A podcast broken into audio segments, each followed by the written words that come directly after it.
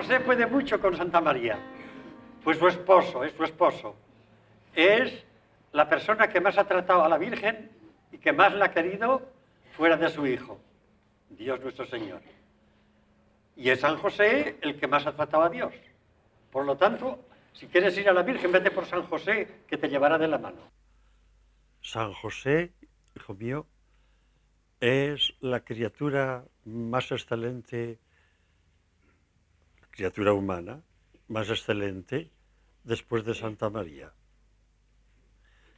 No importa que el Señor echara todos los piropos al Bautista, no hay contradicción. Quiérelo mucho, por eso le queremos mucho en el Opus Dei, porque el Señor lo escogió desde la eternidad para que le hiciera las veces de padre y buscó un hombre joven, fuerte, bello en el alma y en el cuerpo, excelente en todas sus cualidades morales, trabajador, que no se sentía envilecido siendo de sangre real y dedicando sus manos a la labor diaria, y que enseñó tantas cosas a Jesús y le protegió mientras fue niño. En el breviario y en las lecciones, en las lecturas que recomienda la Iglesia para antes y después de, de la celebración de la misa, hay unas oraciones donde se habla del amor de San José para el niño de cómo lo abrazaría, de cómo lo besaría, como tú o con tus hijos. Eres padre de familia. Sí, gracias a Dios. Dios te bendiga, hijo mío. Pues fíjate la ternura de tu mujer y la tuya. Piensa en San José. ¿Cómo no lo vamos a querer nosotros? Que queremos tener vida interior. Y la vida interior es el trato con María y, y con Jesús. El trato con Dios y con la Madre de Dios ¿Quién ha tratado más a Dios y a la Madre de Dios que José, el Santo Patriarca? Ninguno. Por eso le queremos tanto y acudimos a él. Y luego porque es muy poderosa su intercesión. Evidentemente, eh, eh, el Señor, eh, cuando escogió a su madre desde la eternidad, ya pensó en aquel hombre que había de hacer las veces de padre. Y si a ella la llenó porque pudo y es decoroso que lo hiciera, de eh, todas las gracias y de todos los privilegios, inmediatamente después que a su madre, a su padre.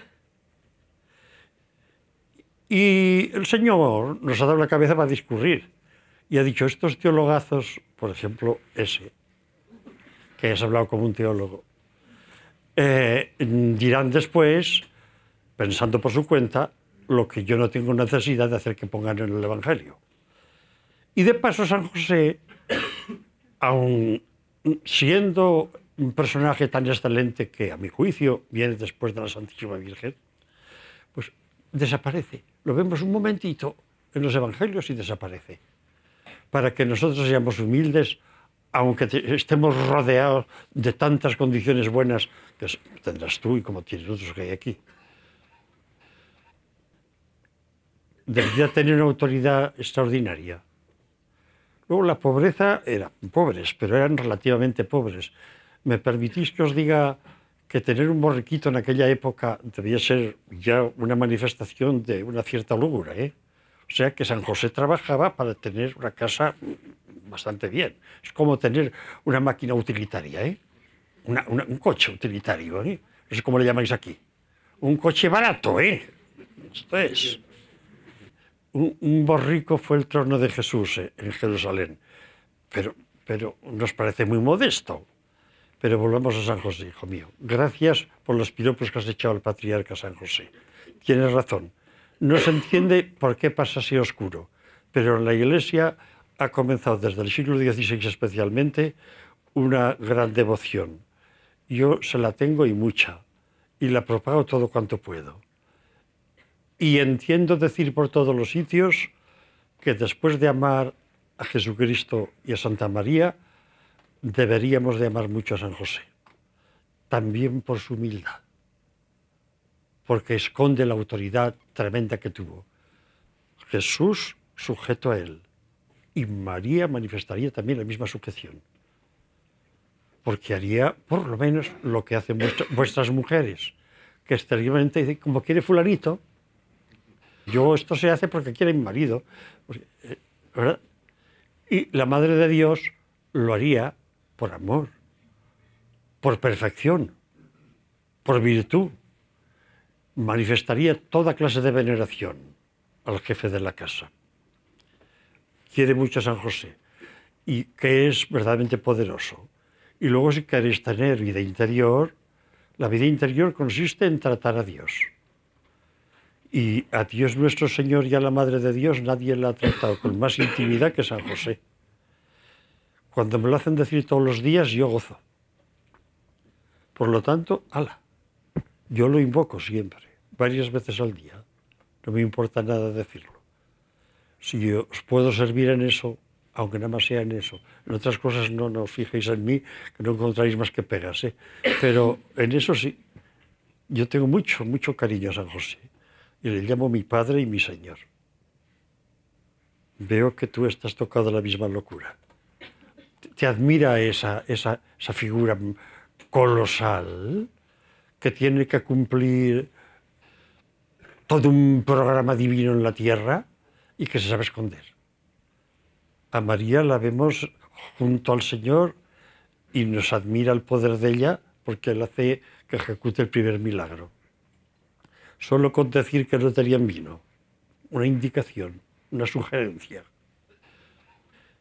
Fecit initium signorum, dice el evangelista. Comenzó el Señor a hacer milagros, a una indicación de su madre. José no aparece.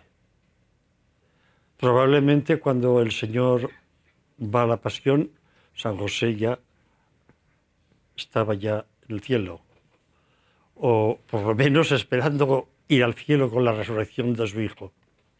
¿Está claro? De eso lo dejaremos porque la Iglesia no dice nada. Yo tengo mi modo de pensar que no es lo que digo. Mi modo de pensar que se sujetaría siempre al criterio de la Iglesia, pero imagino que la Iglesia ni ahora ni dentro de 20 siglos dirá nada de esto, porque no es necesario. De modo que tú con tu cariño San José, llénalo de preeminencias. Hijos míos, que tengáis en el alma deseos ardientes de reparar por vuestros pecados y por los míos y por los de todo el mundo. Que vayáis al Señor confiadamente, que vayamos a su madre como un niño pequeño a la suya en la tierra, sabiendo que la del cielo nos quiere mucho más. Que vayamos a San José, a San José amadlo, cada, cada día más. Y yo he llegado a perder la vergüenza. Les digo ingenuidades de niño. Jesús, María y José, y que esté siempre con los tres. Vaya aleluya. Pero, pero dicha con amor, dicha con amor, estoy al lado de tres poderosos. Hay que ver lo que fue en su tiempo un hombre, un patriarca, lo que era la autoridad que tenía, reconocida a toda hora por Dios mismo y por la Madre de Dios. Este hombre me enamora por su pureza, por su amor al trabajo, por su valentía, por su obediencia a las emociones divinas. Yo soy práctico, práctico también en la piedad. San José llevó adelante la familia de Nazaret, la tuya la llevará lo mismo adquiere una imagencita de San José, tenle devoción, enciende piadosamente una luz de cuando en cuando, como nuestras madres, como nuestras abuelas. Todas las viejas devociones son actuales, no hay ni una que no sea actual. Yo, eh, poniendo por obra lo que te he dicho, ahora al llegar a la casa donde vivo aquí, me encontraré una imagen de la Virgen que han puesto muy bonita y, y otra de San José. A la Madre de Dios le echaré un piropo y a San José le encenderé tres velas de tu parte